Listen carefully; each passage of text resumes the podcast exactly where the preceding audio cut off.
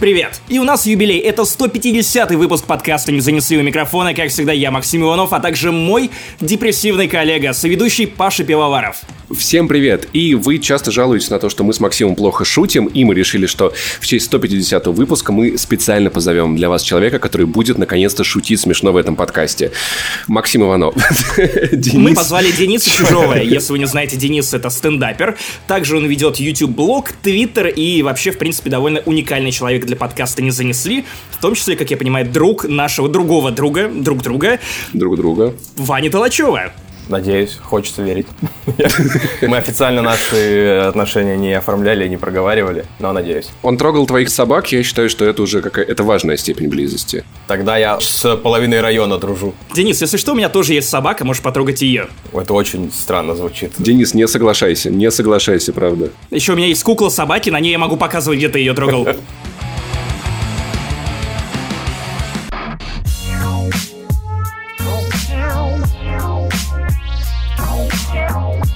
Слушай, давай поговорим про стендап. Это, это довольно внезапно. Судя по Юрию Дудю, которого я уже не смотрю два года, складывается впечатление, что он нащупал для себя новую жилу, и стендапы и стендаперы — это новые рэперы, которых он зовет к себе после того, как кончились фейсы, ганфлады. И не только, не он. только он. Та же самая передача «Вписка», то есть, я так понимаю, уже они переориентировались. Не, мне кажется, им нужно просто, типа, подождать. У них был тренд на то, что рэперы молодеют э, в их выпусках. И им, наверное, сейчас нужно подождать, пока хотя бы какая-то часть рэперов дорастет до совершеннолетия, и они пока временно переключились на комиков. То есть, по такой логике стендаперы уже дозрели. Ну да, обычно же в бары так не очень охотно пускают несовершеннолетних, а это как бы бары — это основа стендапа, и поэтому там, как правило, все-таки уже люди за 18. Ну, ты согласен с тем, что стендап-комедия — это новый рэп? Ну, в каком-то смысле, да, что это довольно низкий порог вхождения, как бы, не, чтобы не говорил за май, но довольно легко попасть в этот жанр, да, и довольно легко его делать как бы на коленке, тебе не нужны какие-то там технические приспособления особые, тебе не нужен продюсер, менеджер, на первых порах. Поэтому да, наверное, вот в этом плане очень похожие жанры. При этом тут еще я недавно разговаривал с Карины про это, и я понял, что действительно огромный тренд на рэп-батлы на Ютубе сменился огромным трендом на стендап. Ну, то есть и рэп-батлы в этом плане, они похожи на стендап. То есть тоже setup punchline просто сильно проще. Uh-huh. Есть ощущение, будто все те миллионы людей, которые смеялись над э, Версусом, они просто заебались, Версус себя изжил, и они такие, так, мы можем посмеяться на чем-то посложнее. И перешли просто на следующий уровень к стендапу. Ну, приятно так думать, да, наверное. Ну, конечно, Версус это такая очень уникальная штука для вообще для мира, потому что что э, я старался как-то вкурить вообще мировую культуру батлов. И, насколько я понимаю, даже худший выпуск Версуса собирает сильно больше, чем топовый батл э, в Америке. Нет, это не так. Э, у того же KOTD довольно многомиллионные просмотры. Это канадская лига батл рэпа. Там есть э, батлы и на 10 миллионов, и на 12. То есть у них есть свои звезды. Есть ли у них батл на... Сколько миллионов Оксимирона и Джонни Бой, интересно? Нет, такого нет. Но, насколько я знаю, это не самый просматриваемый рэп-батл в мире. Есть филиппинский финская лига, и вот она прям сейчас как-то в огне, по-моему, там уже под 40 миллионов. То есть самый популярный батл рэпер в мире это не Оксимирон, а какой-то чувак, с которым должен был батлить Оксимирон, но его посадили. Или приняли за что-то. А, я залез сейчас на канал KOTD, и тут а, они собирают по 40 тысяч просмотров, 11 тысяч просмотров, а, 14. Ну, то есть, а, все равно а, американский батл рэп в большей сраке, чем российский в любом случае. Ну, я не сказал бы, просто ты смотришь ноунеймов. Какой-нибудь Dizaster собирает сильно лучше, чем ноунеймы в России на РБЛ или где-то еще. Но ноунеймы в России собирают лучше, чем ноунеймы там. Просто потому, да. что лю- люди да. хотели смотреть сам Версус, а не только имена. И это было, ну, явление. Я, я, я скорее про текущее говорю. Сейчас я понять не имею, что существует Версус Versus вообще или нет. Если батл рэперы, они просто исчезли, знаешь, вот год назад улетели на свою родную планету, и их как будто бы и не было. Ну да, я к тому, что все равно э, стендап это не, не вот это не вспышка какая-то уникальная для нашей культуры, это типа просто продолжение какого-то мировой культуры. То есть стендап в, в полнейшем порядке в Америке и был, и остается, и я думаю, что еще будет. И в России просто как будто это просто пришло. И это не наше уникальное изобретение сделать вот таким популярным. Это просто нормально. Но мне кажется, просто появилась инфраструктура. Я сам, на самом деле, с ТНТшного, наверное, с стендапа начал смотреть. И такой, во, в России есть ребята, которые очень классно шутят. Они молодцы. И потом уже после этого на Ютубе стендап-клуб номер один, ну, то есть, ну, стендап на ТНТ это там лет 7 назад. Вот я, например, начал смотреть. Потом уже переползал на Ютуб. И такой, слушайте, а ведь а Жванецкий это тоже в какой-то степени стендап? Оно же всегда было в России. Ну, конечно, конечно. Да. Но, правда, 10 лет назад э, российским стендапом был Юра Хованский с своим проектом «Стоя», а и теперь это ни в коем случае не Юрий Хованский. Да. И слава богу. Появилась инфраструктура, Comedy Club номер один и... Comedy Club номер один? Стендап Club номер один, простите. О, Погоди, Господи, это твое личное мнение? Потому что... Рядом с я, номер один, простите, пожалуйста, да. Какую ты страшную вещь сказал, господи, Comedy Club номер один какой страшный мутант-монстр. Я жду момента, когда Денис Чужой будет озвучивать рейсы Победы вместо Гарика Бульдога Харламова. Ох, нет, не дай бог. Это прям... Э, это человек, которого ненавижу сильнее всего на свете, потому что... Блин, дай пять. Я летал в тур, э, ну, очень много перелетов было Победой, и как будто э, саундтрек всех моих недосыпов, больной спины, больных коленей, это всегда Гарик Бульдог Харламов, и я его ненавижу искренне. Просто... Денис, я бы очень хотел, чтобы ты озвучивал авиаперелеты и такой... С вами авиакомпания неуверенная Россия. Мы сейчас приземлимся в Екатеринбурге. Или разобьемся. Хуй его знает, типа. Или в Челябинске. Хер знает, там ветер сильный. Или вместо Москвы приземлимся в Омске.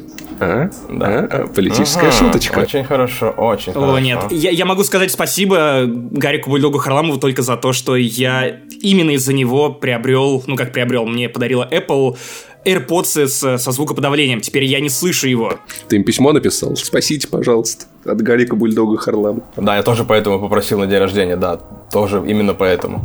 Скажи конкретно ты рад тому, что Юрий Дудь и остальные теперь уделяют больше внимания, и вообще рассчитываешь ли ты на то, что когда-нибудь он позовет тебя посидеть рядом и будет спрашивать тебя про... Не знаю, что он теперь спрашивает? Про сколько ты зарабатываешь или... Я не знаю, вообще тоже не смотрю года два. Дрочишь? Я... Нет, мне пофиг, я не знаю. Спросят, дрочишь? И Луис Кей сидит такой напротив него, такой, блядь, зачем я пришел к этому русскому? Откуда ты узнал? Больше нет. Я рад, что это до большего количества людей доходит, потому что это как будто сильно помогает, например, когда один комик какой-то выстрелит, э, у него становится больше гастролей и больше всего, и как будто в целом в городах люди становятся более готовы к стендапу, лучше понимают, куда они идут и так далее. И это в конечном итоге для всех большая польза, что, условно говоря, там Долгополов попал к, к Дудю и так далее.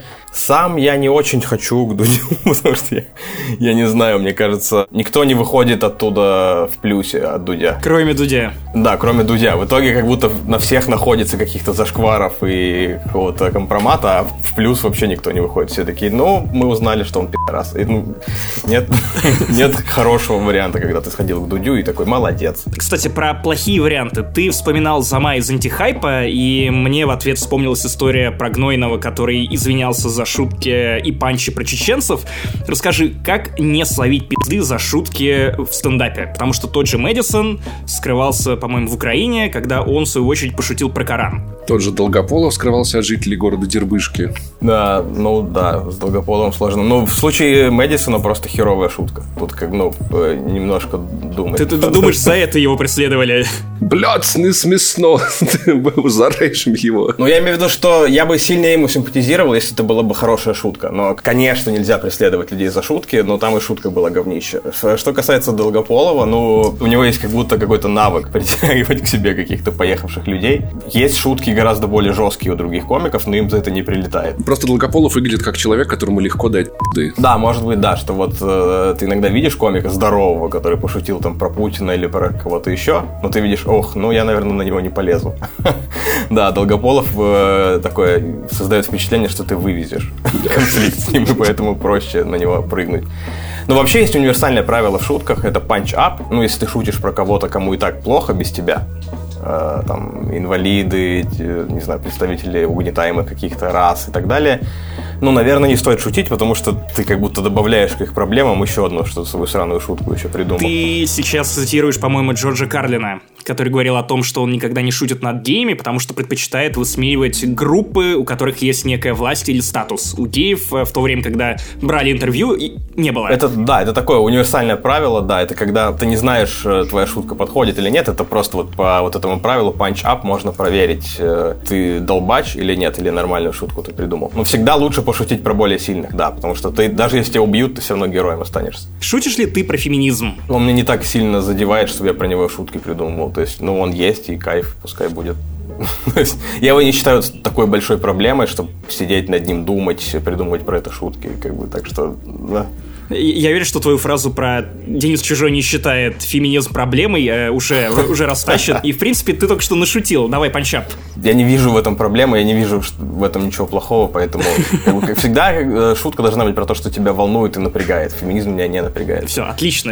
Фух, отбился. Шутишь ли ты про чеченцев? И чеченцы тоже меня пока не очень напрягают.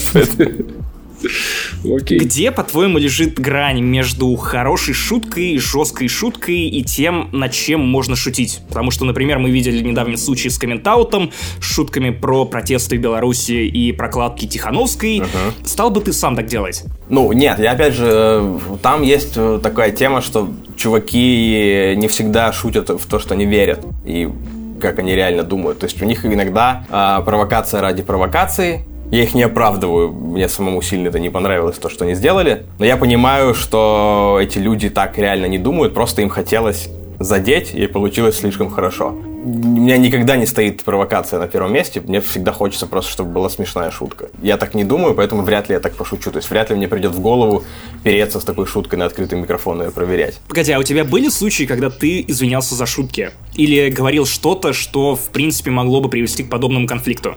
Но бывает поехавшие люди или пьяные люди в зале, то есть это вещи, которые ты не очень контролируешь. Я, у меня была шутка в первом концерте про Высоцкого, где Высоцкий в сетапе, он, то есть я не про него шутил, он просто в сетапе появлялся, и дальше я уходил про Джигана, шутил дальше. Ну, в принципе, да. Вот, и какой-то человек подорвался пьяный и стал кричать, что нельзя шутить про Высоцкого. У меня настолько культурная аудитория, что просто чувака вывели с криками «Нельзя шутить про Владимира Семеновича!» Его выволокли из зала. Этим человеком был Безруков, да. Залетел случайно стендап. И где грань реально? Да грань грани нет грани. То есть, э, пока тебя прощает аудитория, можешь шутить что угодно. Мне вообще казалось, на самом деле, что, в принципе, она грань, она контекстная. И то есть для этого есть стендап-клубы. Что стендап-клуб — это такое место, куда ты приходишь, и ты как будто бы да. подписываешься, что здесь я готов к чему угодно, меня может задеть все что угодно. И это такой safe space, где можно пошутить о чем угодно, и люди идут туда осознанно. Но когда эти шутки э, потом снятые на видео появляются у кого-то в Твиттере совершенно внезапно, да, да в этом это уже проблема, другая да. проблема. Поэтому... Причем без контекста. Да, что потому что как будто в Comedy Club в любом э, люди как будто договорились, что мы здесь можем пороть херню, это не готовый продукт, то есть мы сейчас здесь его проверяем и обкатываем. Может быть, через год он выйдет, я тогда буду готов отвечать за его содержание, а сейчас это просто мы проверяем, я себе позволяю чуть больше, вы позволяете себе чуть меньше обижаться, чем вы обычно обижаетесь, и тут как бы такая атмосфера доверия взаимного.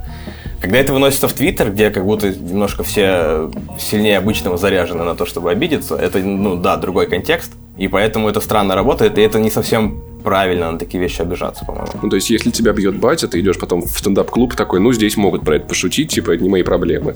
А если ты такой, так, надо как-то от этого отвлечься, открываешь твиттер, и там Денис Чужой такой, а, ставьте класс, ставьте класс, кого тоже пил папа или что-нибудь в этом роде, это может задеть. Поднимите руку, у кого такое было. Да-да-да. Обычный мой контент. Это, это интересная тема, потому что я чаще всего ходил в комеди-клубы именно латвийские и эстонские, то есть это такие маленькие заведения для своих, куда обычно зовут какого-то англоязычного комика, который из Америки или из Шотландии была стендаперка. Обычно он просто пьет на соседней улице, это типа, скорее всего. Я, я бухаю и смотрю, то есть это, это довольно любопытно, потому что к тебе привозят э, некого стендапера средней руки, который, может быть, и не шибко популярен, и к нему такие, набирают таких сателлитов местных, то есть которые из Латвии, Литвы и Эстонии, и я обнаружил довольно интересную закономерность, что вот эстонцы, они именно по чувству юмора, они ближе мне всего. Потому что они вот такие пережитки, ну не пережитки, а вот люди, у которых остался вот этот вот, ну не менталитет, менталитет это хуевое слово, некий культурный код, который понятен русскому. При этом... Но шутки дольше доходят. Блять, Паш.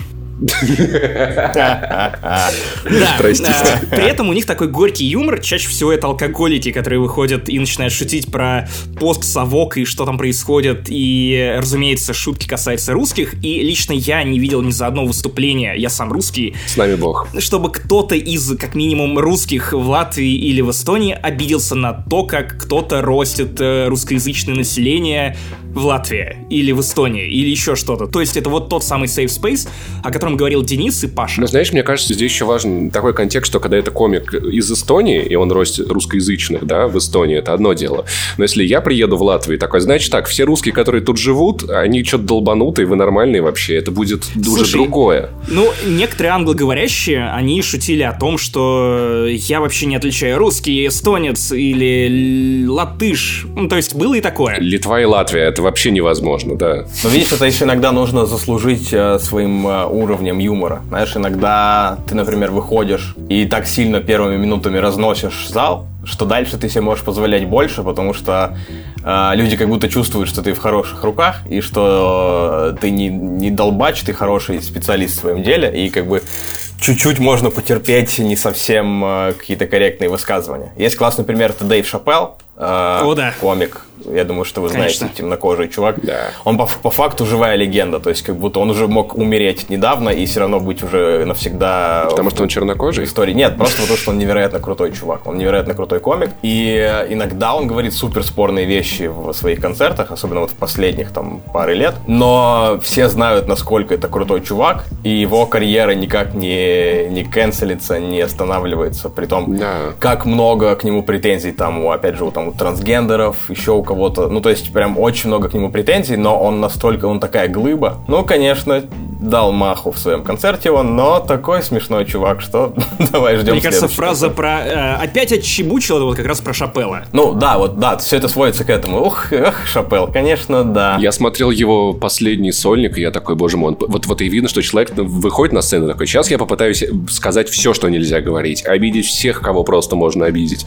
Кстати, то же самое я наблюдал и у Билла Бера в его последнем стендапе. Знаешь, вот, вот uh-huh. как будто комик стареет, такие, так, молодежь со своим феминизмом. Мне все равно осталось недолго, поэтому можно воспользоваться возможностью. Да. Но Билл Бер, кстати, гораздо мягче стал. Это, кстати, очень интересная штука, что он как раз стал гораздо более либеральным человеком с годами. То есть он гораздо злее был раньше. То есть сейчас это такое уже очень э, причесанная ярость такая немножко. У него родились дети или что? Да, кстати, он э, женился на темнокожей женщине и родил двух детей. И, наверное, да, это немножко его смягчило. Последний стендап Луиси Кей, он такой, значит так, я попробую сейчас закопать себя так глубоко, как я, типа, смогу ли я что-то еще? И он просто тоже на все вокруг темы. Ты такой, чувак.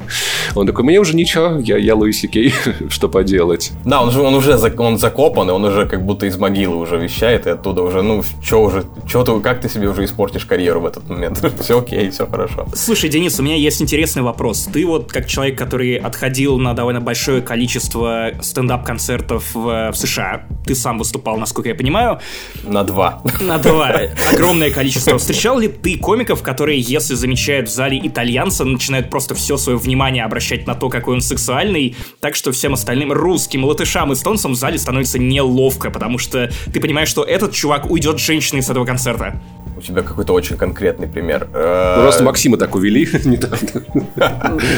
Подумав, что я итальянец. В Нью-Йорке есть такая тема, что МС выходит в самом начале концерта и говорит, ну, он начинает болтать, и его вот стандартный прием, насколько я знаю, сколько я видел э, секретных записей из Comedy Cellar, и потом живую это увидел. Он говорит, кто они из Нью-Йорка? И там люди поднимают, и он начинает, вы откуда? Там говорит, о, я из Канады, и он начинает разваливать, потому что у него 500 тысяч шуток про канадцев, которые он наработал на предыдущих выступлениях, и как бы у него есть на любую нацию готовые какие-то э, по стереотипам, не по стереотипам готовые шутки. Про итальянцев не помню, но вполне вероятно, что есть и такие. Ну хорошо. Ты к чему ввел? К тому, что можно ли хвалить кого-то в, в комедии или что? Да нет, скорее просто было интересно, насколько вообще это международная тема, что если в зале итальянец, то секс будет у него. Потому что комик рассказывает весь вечер о том, что этот чувак ебется, он итальянец, он может не ухаживать за собой и все равно будет сексуальным. И это было, по-моему, на двух или трех выступлениях разных комиков, в Латвии, по крайней мере. И одно я видел как минимум в записи стендапа в Нью-Йорке. И мне кажется, что это какая-то странная штука, которую я подметил, и мне интересно, насколько она правдивая. Блин, не могу сказать, потому что я никогда не видел итальянцев в зале, поэтому э, не знаю. Нам нужен итальянец и следственный эксперимент. Да, надо сходить с итальянцем, подкидывать его в залы в разные и проверять. Будет ли он трахаться потом или нет. Да, слушай, скажи, что все-таки будешь делать, если прижмут? Вот если ты пошутишь что-то такое, из-за чего придется даже не просто извиняться, а, ну, бояться за свою жизнь и предпринимать некие меры для того, чтобы себя обезопасить.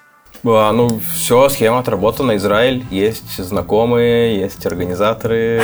Ты пробивал или это по мотивам Долгополова? А, Но он уехал в Израиль, уехал потом оттуда выступать в Европу. Я как раз в тот же период поехал просто выступать, без э, политических проблем. Просто поехал выступить в Тель-Авиве и в каком-то в Хайфе, наверное. Хайфа. Да, вот. И просто как будто проехались, посмотрели. Русскоязычных много. Официанты нужны. В целом э, вариант есть. Мне кажется, в в Израиле уже нужна какая-то общественная организация по помощи российским притесняемым комикам. Можно Комики уже без границ, да. Чартеры можно заказывать, да. Знаешь, я думаю, что в, в какой-то момент в, в стендапе люди просто начнут дошучиваться, типа, ну заведите на меня что-нибудь. Я, кстати, отличный способ эмигрировать реально. Выходишь на сцену и ячишь так долго, пока на тебя не заводит какое-то дело. И главное, дешево. Да, Да, очень э, рабочий вариант, да.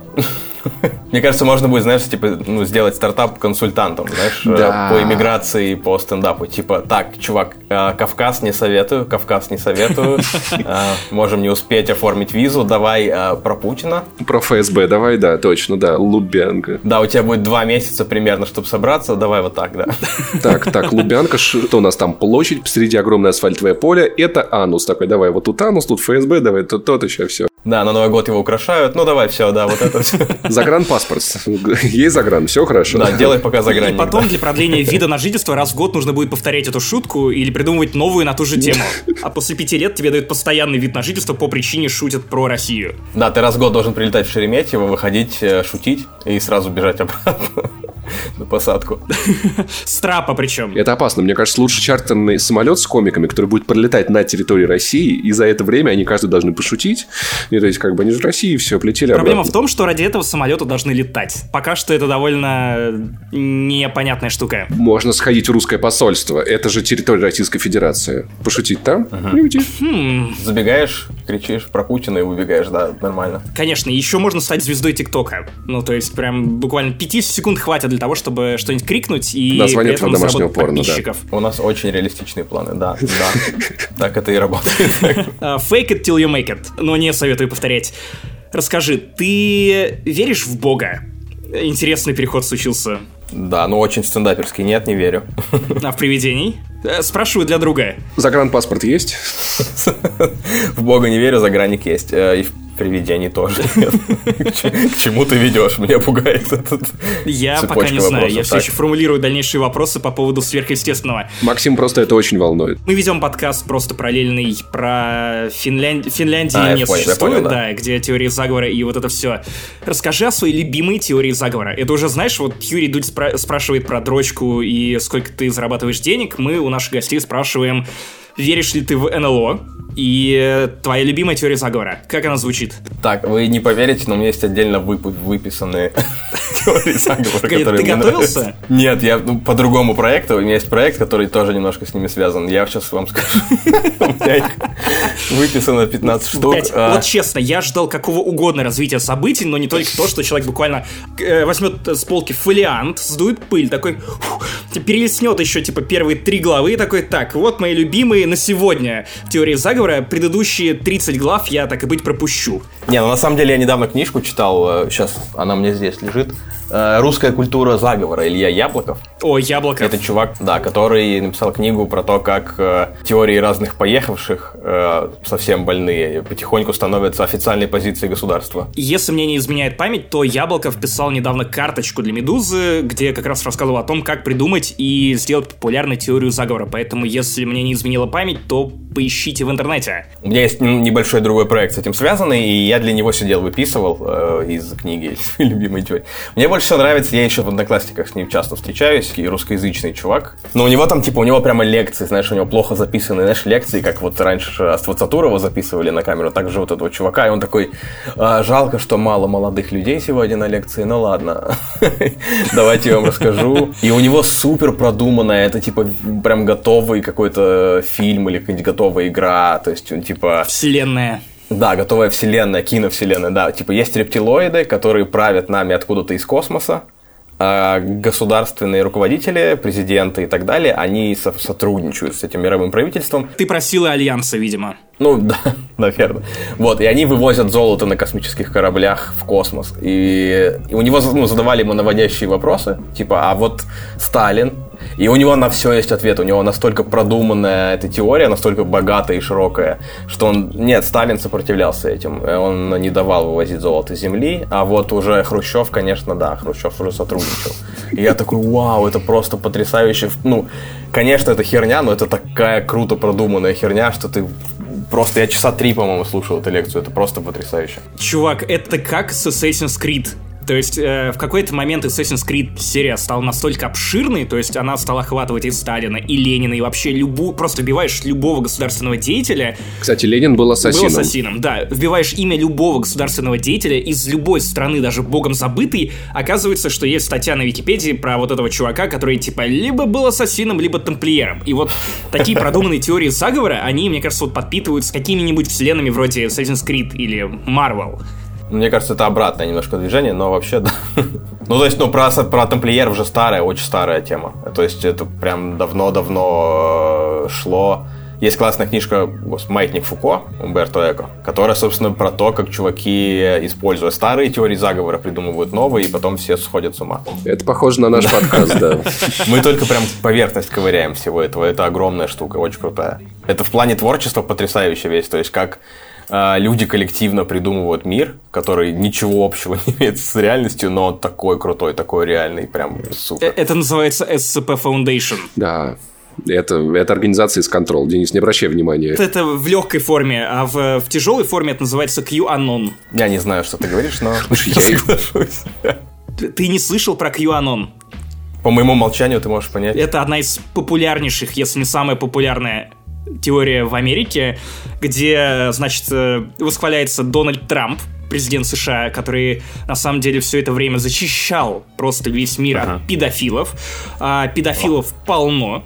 И Хиллари Клинтон... Педофилов, сатанистов, кровопийцев. Да, кровопийц. Это важно. И, именно так. Анджелина Джоли одна из них. Все. У каждого есть такое колечко на пальце, собственно, можно узнать uh-huh. легко, кто приверженец этого культа, с которым воюет Дональд Трамп. И в целом это кольцо педофилов, оно очень сопротивляется. И вот Билл Гейтс, оказывается, тоже хочет... Кольцо педофилов. Кольцо педофилов, именно, именно. Так оно называется. Ring of Pedophiles. Вот. И... Единственная книга Толкина. И их там девять, они там хоббитов несли. Обратно в шир. Да-да-да, но кольцо, чтобы править всеми. То есть это буквально про QAnon. То есть почитай, это увлекательнейшее чтиво. Есть статья в Википедии, то есть вот настолько это популярная херня. Великолепный. То есть э, видосы у Влада Фридома. Обязательно зацени. Великолепно. И QAnon он называется, потому что на Reddit, по-моему, или где-то еще на каком-то популярном форуме был чувак с ником QAnon, который, конечно, анонимно давал подсказки по поводу того, что происходит в Белом доме и чего дальше ждать от педофилов, которые окружают вас прямо сейчас. Я хочу сериал про это реально. Netflix, пожалуйста. Ну, кстати, не, я, я, конечно, в это не верю, но, на мой взгляд... Можно взять тех же детей из очень странных дел. Теория не безосновательна, потому что недавно в Германии взяли прям обширную соцсеть педофилов на 30 тысяч человек. То есть непонятно, сколько из этих людей были педофилами, но, тем не менее, 30 тысяч это довольно соцсеть, впечатляющая цифра. Соцсеть, соцсеть, да, да, да, соцсеть педофилов. А, и в чем заключается, что они делают в соцсети? Ну, они, они там знакомились, давали рекомендации. Называлось э, рассказывали в, о том, в ребенке. Как... Блять. Я боюсь представить, какие там подарки. Fortnite, скины в Fortnite, наверное. И они такие, они, они очень обижались, когда ввели алгоритмическую ленту, потому что дети теперь не по порядку фотографии, не по мере взросления.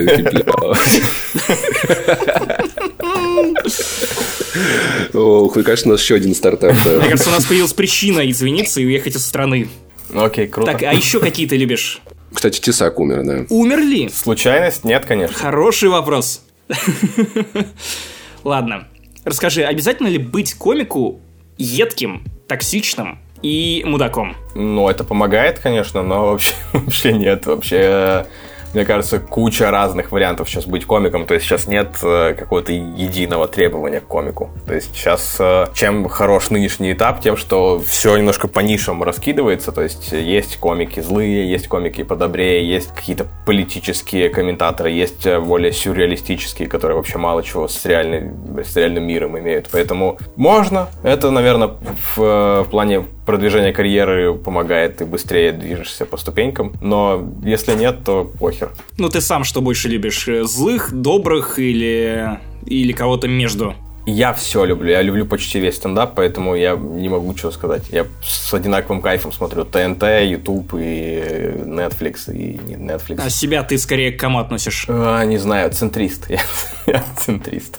Я добрый мудак. Я жутко обожаю Марию Маркову, uh-huh. и мне очень жаль, что у нее было всего лишь несколько выступлений в женском стендапе, но она очень крутая очень пизданутая. И, ребят, если вы не, не слышали Марию Маркову, да. загуглите. Это прекрасная женщина. Денис, а можешь назвать трех стендаперов, у которых нет депрессии? Спасибо, Юрий Дудь. Вот ты знаешь, трех хотя бы. Вот такого списка у меня нет.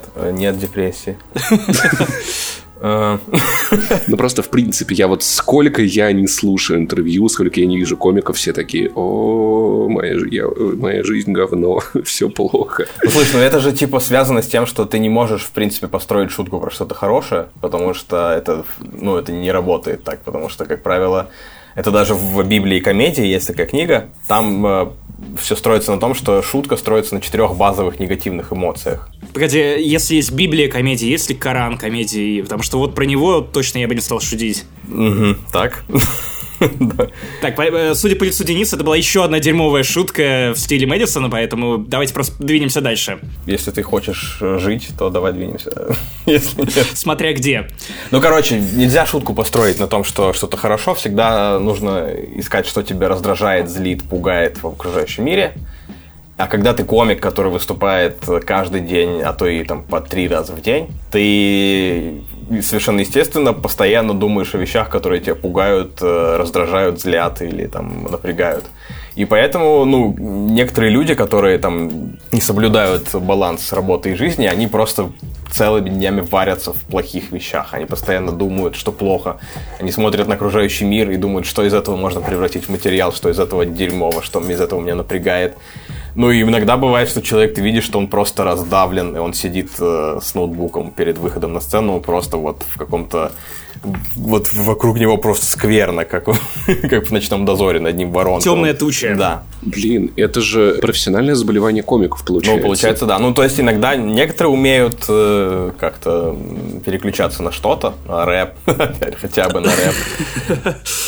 Э, который приводит к еще большей депрессии.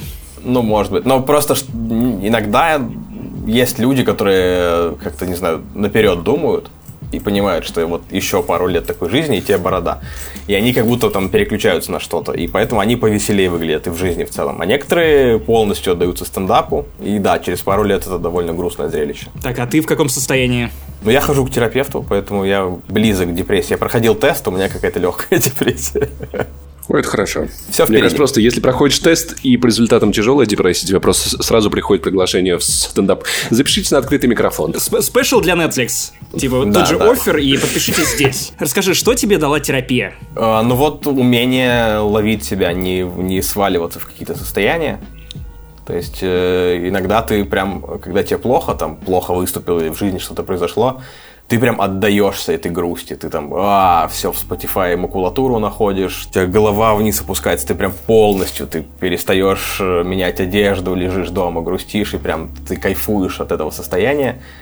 Но потом ты понимаешь, что ты там две недели в каком-то аду, аду лежал просто, и ничего не произошло, ничего хорошего, ты ничего не сделал, и никакого смысла в этом не было. И терапия научила как раз э, на, рав... на раннем этапе вылавливать это состояние, и ты такой, о, кажется, я валюсь в бездну. Ну-ка, ну-ка, переставай, ну-ка, успокойся, встретись с друзьями, посиди и просто на лавочке выпей кофе, затормози это падение. Ну и все, и стало гораздо легче жить, потому что ты как будто учишься называть что с тобой происходит, такой, о, я сейчас валюсь в темную тьму перестаю валиться в темную тьму, я в порядке. Все, сел, и тебе нормально. Это как э, совет от Барни, да. который говорил, типа, знаете, как я перестаю быть грустненьким? Я просто становлюсь калевым. Примерно так звучит Но, этот совет. На самом деле, это, на удивление, полезный совет. Моя терапевт проводила метафору, типа, что... Так, теперь вы флексите терапевтами, да? Да, ты идешь ночью на кухню в, с выключенным светом, э, налить графин воды, и ты просто знаешь, где он находится. Это не потому, что uh-huh. ты веришь в то, что там он есть. Ты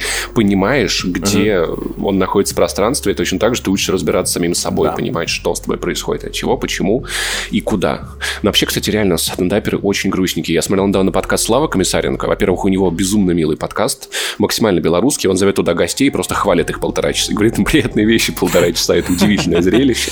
Да, у него еще финальный сегмент подкаста, где он не вслушая собеседника, он просто говорит ему хорошие вещи пару минут. Это так классно.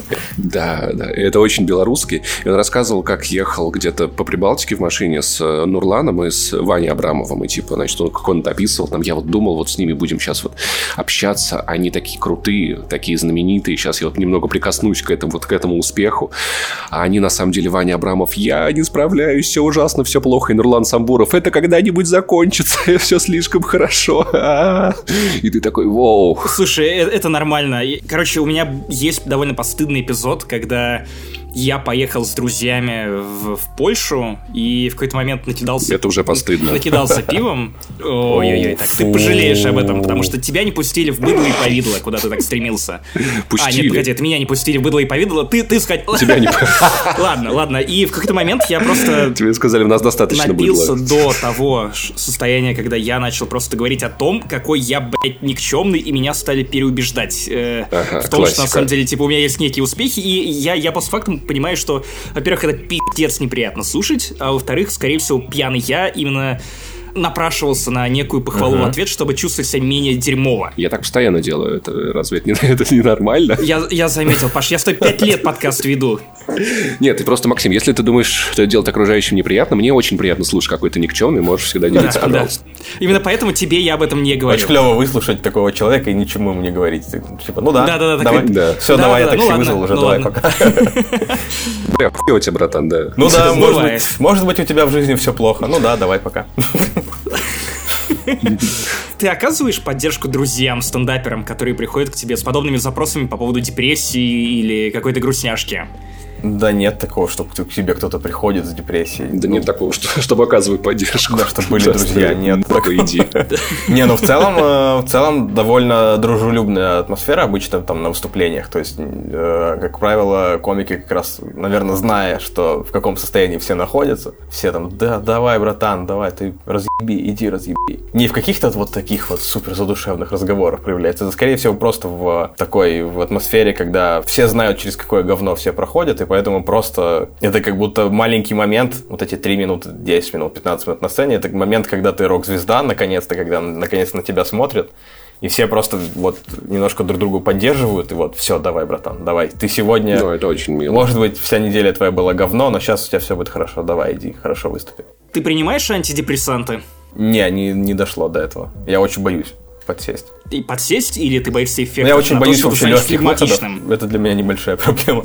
Я больше боюсь э, вообще легких каких-то выходов из ситуации. То есть, типа, меня пугает, что вариант просто закинуться чем-то и поднять себе настроение.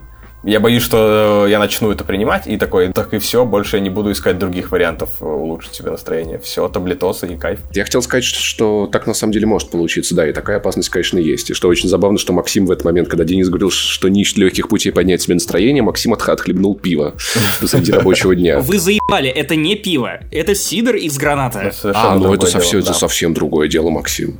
Прости, мы тебя хотели обвинить в том, что ты пьешь алкоголь на рабочем, но это сидр. Это, это другое. На работе, ха-ха. Последний день перед отпуском.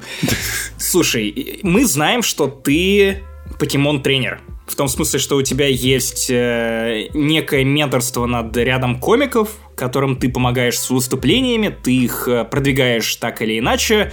Ты, насколько я понял, помогаешь э, нашей подруге Кристине Биткуловой А. выступать, в том числе и под твоим началом. Кристина — это, если кто не знает, жена нашего другого друга Вани Толачева, и так мы, если что, вышли подкаст. на Дениса Чужого. Поэтому ты как бы сенсей, понимаешь? Ты как джедай, который берет себе юнглингов. Денис, а что насчет нас с Максимом? Да, без проблем. Скидывайте мне Google Доки. Начнем с Супер. этого. Блин, Я, я- я был уверен, что ты закончишь фразу «скидывайте нюц», и типа я такой, о, так у меня есть отдельная папочка, Ну, Паша пытался сосок показать, но... э, Да нет, это просто, это не то, что какая-то сознательная, какой-то сознательный тренинг. Э, Мы дружим, на- надеюсь, опять же, это не подтверждено. Э, Но мы дружим, и Кристина мне написала, можешь посмотреть текст, который я готовлю к микрофону? Я говорю, давай, скидывай. И мы подумали, там вместе написали шуток, она сходила, проверила. Еще пописали шуток, она еще раз проверила. Я просто так, не знаю, мне просто очень нравится и, и быть другом, и редактировать чужие тексты. И как-то это все в одном человеке, в Кристине, сошлось. И если она просит, с удовольствием помогают. Но это не, типа, не самоцель, это просто пытаюсь быть хорошим человеком и другом. А у нас получилось бы быть стендаперами, как думаешь? Да, что нет? Ну, я как бы нет э, такого, что какие-то минимальные требования к стендап-комику. Любой человек может. Э, видеокарта с ОЗУ 4 гигабайта. Ну, нам ну, чувство юмора нужно. Подожди. Вообще не факт, вообще не факт, чуваки. Вы не представляете, сколько людей без чувства юмора довольно регулярно выступают. И даже за деньги. Ну, насколько успешно. Окей, у у нас есть шансы, Максим. Слушай, а, давай опиши для меня конкретную инструкцию, для Паш тоже, и для наших слушателей, что делать, если ты хочешь пойти в стендап. Ну, не конкретно ты, а вот наш слушатель. Какие шаги нужно предпринять, чтобы начать выступать и куда-то пробиться? Лучше, если ты сходишь пару раз на открытые микрофоны как зритель, посмотришь, э, какие комики хорошо заходят, какие обсираются, каких выгоняют со сцены, кому дают выступить полное время и так далее. Там даже выгоняют. Ну, бывает, что да, бывает, что человек Что? говорит настолько странные вещи и так долго, что ему включают музыку и просят, ну все, давай. Это про Высоцкого или... Не, ну просто бывают прям какие-то городские сумасшедшие выходят, которые говорят какой-то несвязный текст без э, даже попыток юморить. Окей. И в какой-то момент, ну, все, ладно, хорош. Тебе не надо в стендап. Вот. эм, Ты ходишь, ты получаешь там, я думаю, что пары раз достаточно, чтобы какое-то базовое представление получить о том, как работает стендап. Дальше ты пишешь себе шутки э, или то, что ты считаешь шутками, неважно. Все, и ты идешь, записываешься на микрофон, идешь с этим выступаешь, и по большому счету все, ты в игре. Как правило, ты приходишь на открытый микрофон, э, говоришь, что ты дебютант, и ведущий выходит и говорит, что сегодня у нас дебютант, поэтому не будьте злыми такими мразями. Как правило, аудитория слушает и встречает тебя теплее, чем, э, чем ты заслуживаешь. А, И первый обычно опыт у всех хороший. Обычно все выступают и получают кайф, такие, о, да, круто, мне хорошо приняли, меня похлопали и так далее. И плохо становится только на второй раз. В подкасте с Ваней вы шутили про то, что просто надо ходить по разным микрофонам и каждый раз говорить, что ты дебютант. Ну вот Кристина так несколько раз прям делала, я видел просто. Это мой дебют, или у меня сегодня день рождения. Она срубала лишних аплодисментов, снимала невроз какой-то, и все. И дальше шло гораздо лучше. Как перебороть стеснение? Я думаю, что никак. Не знаю, есть, наверное, более успешные примеры в этом э, плане, но я его переборол, наверное, на втором туре только. То есть до этого мне супер тяжело было выступать, прям очень тяжело. И то есть меня спасало только то, что я уже выходил и знал, что эта шутка работает в любом случае, и она как будто это немножко снимала страх. А вот именно свободно себя чувствовать и получать удовольствие от этого я вот только вот со второй программы, когда стал ездить, только тогда это случилось. Так что, ну, никак. Скорее всего, просто когда ты внутренне как-то на, на физическом уровне поймешь, что в этом нет ничего страшного и тебя не зарежут за плохое выступление, тогда тебя попускает и уходит стеснение. Я помню, еще когда подростком нач- играл в группах, в родном городе очень боялся выходить на сцену, поэтому обычно перед концертом надживался. Ну, перед самым первым, я помню, прям выпил прилично, вышел на сцену и полчаса жутко хотел в туалет. И такой, «Блин, зачем я это сделал? С другой стороны, я не думал о волнении в этот момент, да, это, это тоже помогло в какой-то степени. Но, наверное, стендап-комику лучше так не делать перед выступлением. А, В туалет хотеть? Надживаться. А написываться, да, написываться плохо, потому что ты фокус теряешь. Ты, ну, тебе что-то говорят, и ты можешь удачно от- это отбить от зрителя, а ты не понимаешь вообще, что с тобой говорят. Ты немножко в каком-то своем мире выступаешь в какой-то капсуле. И это просто плохо, что ты теряешь вот эту энергию, теряешь э, как, вот, остроту какую-то реакции, и сам хуже подаешь, ты говоришь. А у тебя были такие выступления, когда ты уходил на пижены на выступления? А, у меня было один раз, я в Питере выступал в каком-то пабе, и я думаю, ну я выпью пивка просто для начала, выпью пивка. Я подхожу к чуваку, говорю, люблю темное, дай что-нибудь. И он мне дал какой-то балтийский портер. Денис Балтика, это не, не из Балтии, да, если ну, что. Он... Спасибо, теперь мы знаем больше. Слава богу, господи. Донатьте на Википедию. Открылись глаза. Короче, я очнулся посреди своего концерта. То есть я не помню, как я рассказал первые полчаса. То есть... Конечно, с одного пива. Ну, это какой-то адовый. Я потом посмотрел, что там 11,8, что-то такое у него. Это квадрюпель, что ли? Не знаю, я не знаю, о чем ты говоришь. Это по-латышски. Мне дали пиво, я выпил его и пошел выступать. И все. И потом я вот меня попустило только к середине. Я решил, что я больше не буду вообще пить до выхода на сцену. Как лучше отвечать хеклерам? По-доброму или по-злому? Вот как ты думаешь? Кому? Хеклерам. Это вот аналог круассана или что это? Это люди, которые выкрикивают на твоих выступлениях. Да, да, да, да, это круассаны. Они приходят на твой концерт, сидят и, и хрустят. шоколадом, да. А... Максим, это люди, которые из зала комику что-то кричат, там, про его шутку или что-то там пытаются подшутить. Ну, то есть, я замечал, что как-то на Западе чаще всего стендаперы такие, типа, о, сейчас мы что-нибудь прикольное скажем, а в России, прям, знаешь, такие, что-то из зала крикнули, там, Юлия Ахмедова, нахуй пошел, типа, там, типа, говна съешь. Ну, то есть, как лучше, как ты это делаешь, как это вообще лучше делать? Но сейчас, сейчас нужно сказать, что с этим проблема, ну, как будто ушла, потому что как будто люди выучили правила поведения на стендапе, и как будто они понимают, что э, если не трындеть, то в целом вечер пройдет лучше, потому что ты своим выкриком не делаешь э, вечеринку смешнее. Люди стали это понимать. Но вообще, наверное, лучше как-то по-доброму стараться, потому что пока ты не в статусе Луиси Кея и Дэйва Шапелла, тебе вряд ли простят какую-то злобу по отношению к зрителю, потому что бывало пару раз, что комик говорил «заткнись нахуй». Он терял и этого чувака, и вообще весь зал, потому что как будто зал такой «о, он э, осадил одного из нас и жестко, ну как-то больше не хочу слушать Евросоюз осудил. Да, ну, например, тот, тот же Луик Сикей, у него даже где-то есть в каком-то концерте, что чувак выкрикивает, он говорит «shut the fuck up». И все такие «да, типа, круто, молодец».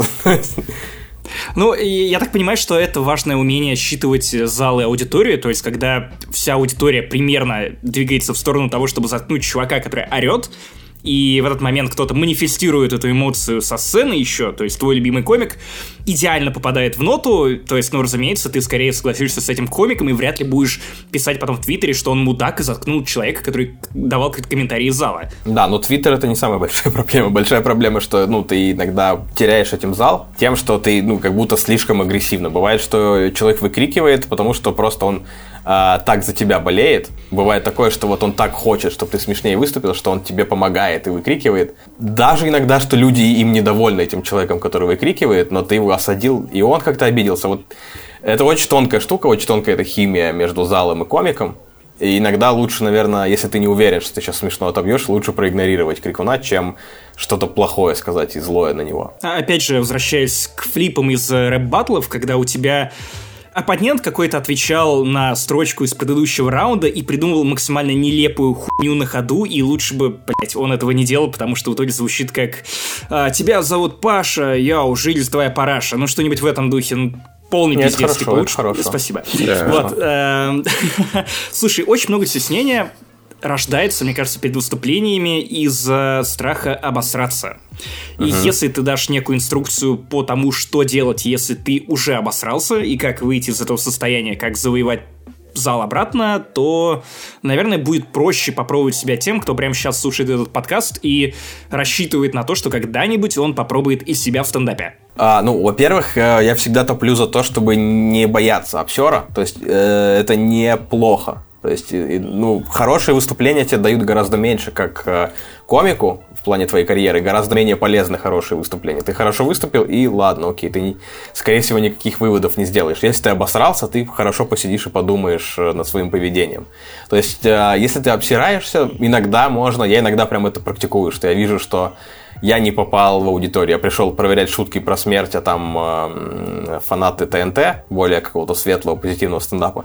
Я иногда просто лезу в блокнот и все шутки про смерть проверяю. Я прям обсираюсь, не просто чуть-чуть обсираюсь, я обсираюсь прям мощнейше, чтобы прям прочувствовать это полностью, подумать, э, что не так с этим, почему, и просто получить какое-то удовольствие. Иногда бывает, что ты получаешь удовольствие от просто от э, лиц людей, которые такие, фак, он сделал мне не смешно, а грустно, господи, ты такой, да, блядь, я сделал тебе грустно. Продолжайте, грустите. Да, иногда, ну, это иногда прям клево это прожить. Иногда негативные эмоции нужно не, типа, не скрывать не как-то не, не избегать их, а прям прожить полностью, пройти насквозь. Нырять. Да, ты оттуда выходишь лучше. Если ты обсираешься и все-таки хочешь сегодня поехать домой в хорошем настроении, э, самый, по-моему, классный э, способ это признать, что ты обсираешься. Опять же, крайне редко бывают злые зрители в зале, крайне редко. Чаще всего люди на твоей стороне, чаще всего они тоже хотят, чтобы ты хорошо выступил. Ну, потому что они пришли попить пиво и посмеяться. Да. В целом, вряд ли кто-то пришел попиться с комиком такой. Сегодня у меня будет, типа, брол со стендапером. Охуенно. Выступление это тоже немножко такая драма. То есть человек выходит, и ты не знаешь, получится у него и нет. И, и ты как будто просто, вот как э, человек, воспитанный в европейской культуре, ты хочешь, чтобы твой протагонист победил. Как будто смотришь байопик. Типа делаешь ставку на андердога. Да, и они такие, ну да, давай, давай. И ты когда, например, ты обсираешься, обсираешься, обсираешься и говоришь, а ведь я собираюсь на ТНТ завтра пойти. Или, ну что-то херово пошло, да? То есть иногда люди такие, когда ты показываешь, что ты не дохера в себя веришь. Иронизируешь Да, когда говоришь, я тоже понимаю, что я сейчас обсираюсь, ребята. Это не, не только ваше наблюдение. Мы, мы все, все понимаем, что я обсираюсь. И иногда люди такие, а, так он понимает, он не, не поехавший, он знает, что он плохо выступает сейчас. И они тебе Комедия хлопают. наблюдений. А вы замечали, как я, как я выхожу на сцену и обсираюсь? По факту, да. По факту это и есть, да, комедия наблюдений. Так, а вы замечали, что вот этот чувак херовый комик? И они тебе иногда хлопают, и тебе дают возможность перезагрузиться и начать как минимум с нуля начать. То есть, если после этого ты найдешь у себя в блокноте хорошую шутку и расскажешь ее, все может пойти хорошо. Но опять же, я не люблю это практиковать. Я люблю проходить насквозь. Все, если обсираешься, то прям обсирайся. Как стать комиком по Денису Чужову? Первое выступление будет нормально, потом вы обосретесь, потом обосретесь, потом... а однажды в один день вы заметите, что обсираетесь Да. чуть меньше. Но получаете от этого Да, удовольствие. так, ну, по факту так и есть, да. Бывает, ты едешь э, проверять материал, в котором ты сам не уверен, он для тебя, например, слишком смелый, слишком экспериментальный, и ты думаешь, я, скорее всего, еду обсираться. Скорее всего, я еду плохо выступить. И, ну, иногда прям ты этому радуешься. Это такой, значит, я в порядке, я еще творческая личность, я еще не, не, не скатился к проверенным приемам, трем, которые я выучил за свою карьеру. Я что-то пытаюсь еще, это клево. Ну, типа, вечером обосрался, всю ночь свободен. Ну, типа, типа такого. Мне кажется, что а, проигрыш в каком-то смысле освобождает тебя. Ну, не проигрыш, конечно, а вот именно обсер. Да. Типа, ты обосрался и больше не переживаешь. Типа, худшее уже позади.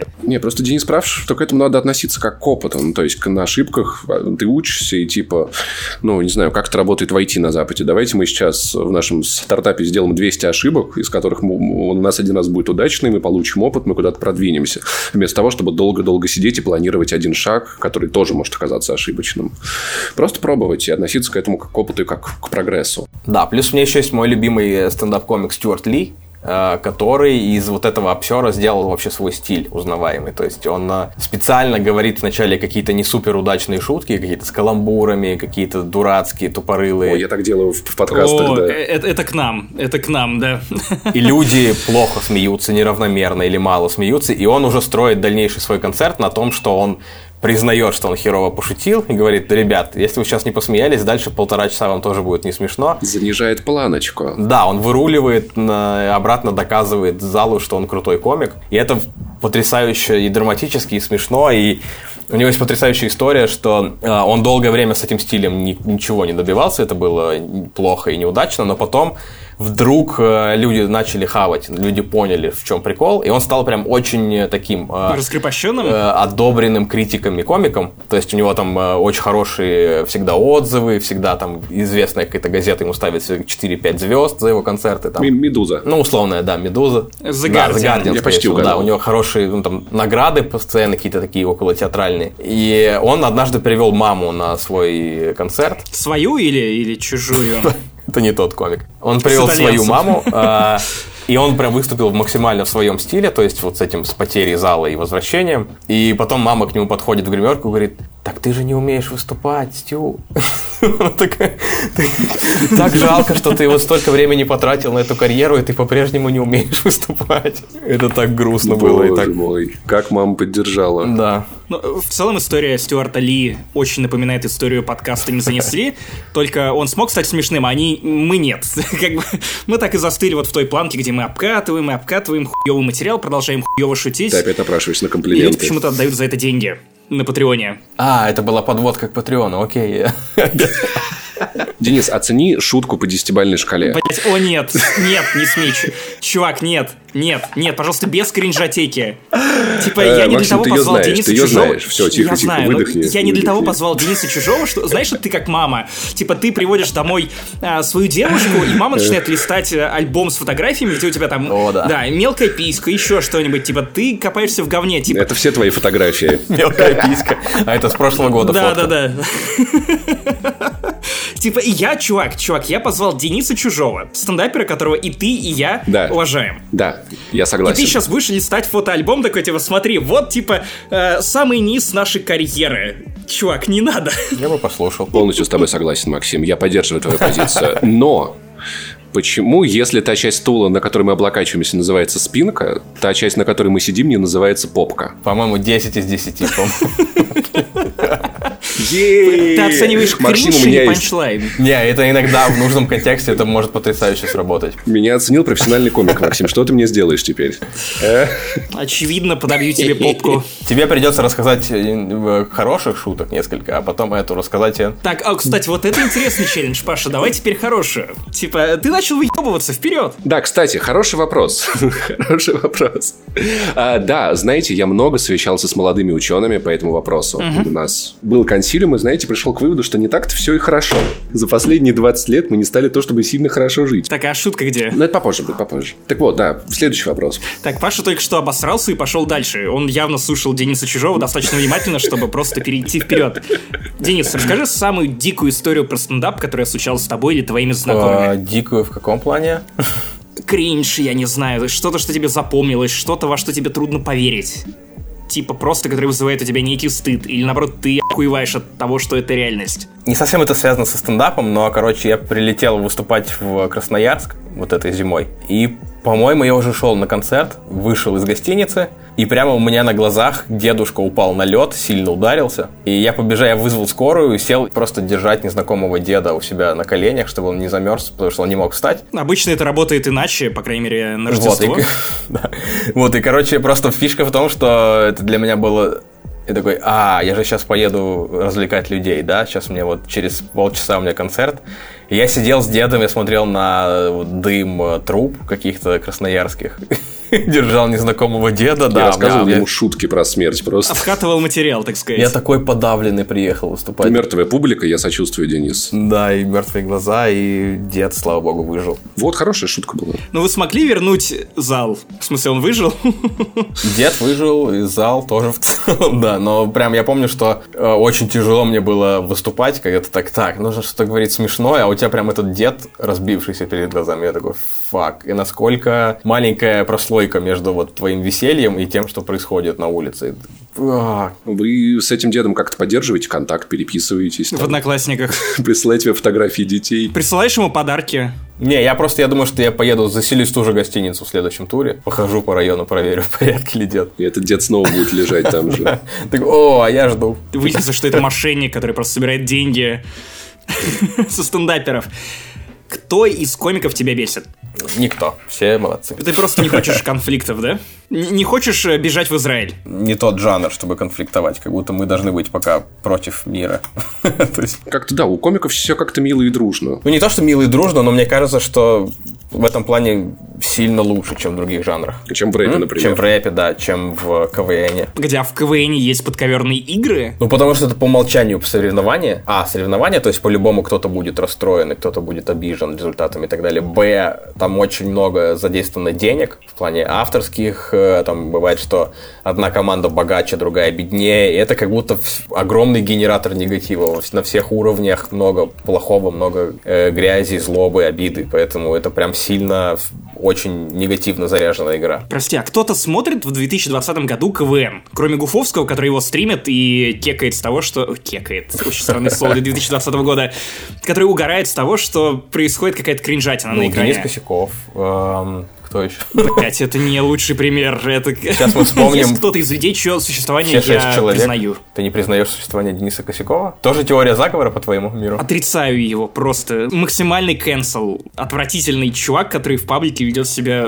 Я думал, ты не признаешь, что он есть. Типа, я, я не верю. Это как, типа... Это тоже, да, я имею право отрицать Дениса Косякова. Это единственный комик, который не меня забанил, это я забанил Дениса Косякова, просто чтобы, блядь, не видеть его твиты. Ты просто в него не вкуриваешь, Да, это Максим. постороннее, чувак.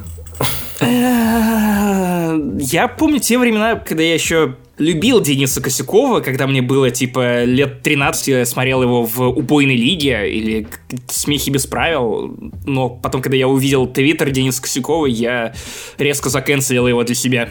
Скажи, у тебя была какая-то травля в Твиттере или других соцсетях?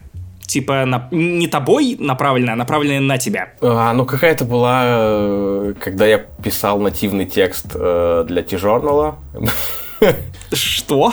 Блин, я забыл, я не помню формулировок, поэтому я не расскажу, это прикольно. Короче, я написал э, какой-то нативный текст э, для T-журнала про сервис Clean. И Залина, которая работала тоже в T-журнале. Маршинкулова, да. Нет, не в T-журнале, она работала, по-моему, в «Батенька, да вы трансформер». Не, она до этого работала в комитете, занималась нативной рекламой, насколько я понимаю, в целом на всех площадках комитета. Я нашел текст, как ты убирался перед приходом клинера. Да, да, и там э, Залина написала какую-то спорную подводку. Я не помню, прям первое предложение, которое не я написал, а Залина. А, подожди, это вряд ли это оригинальная мысль, но все же я ненавижу уборку. Когда ты женат, эта проблема стоит не так остро. Это твое. Да, там или, или в соцсетях подводка, но она какую-то сп- спорную подводку написала. Я прям, я забыл, что там. Но почему-то очень много людей триггернулось и писало, о, ну ты лох. Я просто день не сидел в Твиттере. Я удивляюсь, насколько я легко это пережил при всей моей депрессивности. Я такой, ну, я сегодня просто не буду заходить в Твиттер. Ой, это как у я как Тайлер The Creator решил проблему. А, да-да-да-да, просто закрой глаза, и всего этого не происходит. Слушай, вот мы с Пашей спорили, по-моему, в те времена, когда Долгополов еще уезжал из страны и находился за пределами России, по поводу того, насколько, в принципе, это адекватная реакция банить людей, которые тебе не нравятся, которые приходят к тебе в комменты с критикой, не всегда адекватный. Вот Паша считает, что, типа, добавлять в ЧС это как-то, ну, не по-пацански, по-моему, так ты тогда выразился, бессмысленно Паша. просто. Бессмысленно, да. Банишь ли ты людей, которые приходят и говорят тебе, что ты не смешной, что, типа, э, ты не кайфовый, а вот Долгополов, например, он классный. Не, ну так нет. И, э, я баню оскорбления. Типа, ты лох, вот, ну, условно говоря. Бывает, конечно, пожестче. И когда за этим ничего не идет, я такой, ну, наверное, мне на- с этого человека глупо бороться. Вряд ли он уже придет на мой концерт когда-то, вряд ли какой-то конструктив по- появится в наших отношениях. И проще его забанить просто, чтобы он не наслаждался этим вниманием. А когда пишут, типа, ты хуже Долгополова, потому что, ты такой, о, окей, давай, давай почитаем. Это или полезно, если этот человек э, что-то реально по делу написал, или бывает, что это угарно, потому что человек пишет абсолютную херню, и он потратил там, условно говоря, минут 20 своей жизни на то, чтобы написать простыню, почему ты плохой комик, а там полная херня, которая никак не связана с реальностью. И такой, о, чувак, ну это прикольно, ты знаешь, чем себя занять в своей жизни. это забавно. И таких не баню, потому что круто, это очень весело. Я большой любитель тупорылых комментариев, поэтому я люблю. По итогам последнего часа общения с тобой у меня есть полное ощущение, что ты вот явно человек, который ходит к терапевту, и даже если бы ты уже не сказал об этом, я бы все равно это понял, потому что реакция достаточно взвешенная. Надо передать терапевту, что она справляется. Может быть, ей тоже нужно одобрение. О, да, да, да. И, возможно, ей нужно напиться и начать рассказывать о том, что у нее не получается. И ты такой, типа, «Э, это Я работает. в- вчера зашел в этот в Web Store с играми, и там почему-то сейчас появляется такая тема, что добавь этого человека в друзья, и вы будете вместе играть в какую-то игру, и там номер высветился моего психотерапевта. Такой, «Нет, нет, ничего хорошего не будет. Там игра «Переживи 2020». Да. Блин, а прикинь, было бы забавно, если ты с ним созваниваешься в voice-чате, и такой, здравствуйте, здравствуйте. Она такая, блядь, ну, удали игру. Такой, мамка твои. Кстати, в понедельник в 16.00, Денис, не забудьте. Э, Здравствуйте, сегодня я хотел бы потратить 3000 рублей на то, чтобы поиграть с вами в, в Fortnite. Там как раз новый сезон. Вы согласны? Да-да-да. да, да. Думаю, примерно как- как-нибудь так это и выглядело бы. У нас какой-то слишком серьезный порожняк пошел, поэтому давай вернемся к... э, Fortnite, да, это серьезно. Над Fortnite не шутят. Это как Высоцкий. А, я бы хотел нас вернуть к кринжатеке и попросить тебя вспомнить шутку, которая прям реально вызывает у тебя некий кринж. Я просто большой фанат этого жанра, я прям, я, я не знаю почему. Типа, мне Поэтому мы нравится ведем чувство кринжа. вместе. Да, да, Паша. Именно поэтому я наслаждаюсь тобой. Попробуй вспомнить шутку, от которой тебя вот прям корежит. Мы придумали шутку вот сейчас для стендапа э, про то, что Канье Вест очень любит рябину на коньяке, потому что она на коньяке. Я его обожаю рассказывать.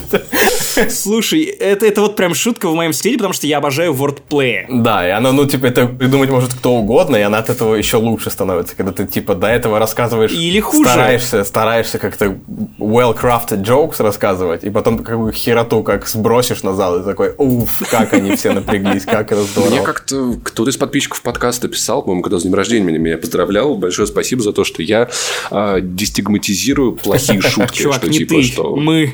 Я, я мы. Мы, окей. Слушай, мне кажется, у меня их больше все-таки, Максим, при всем уважении. Вот какой кофе предпочитают веганы?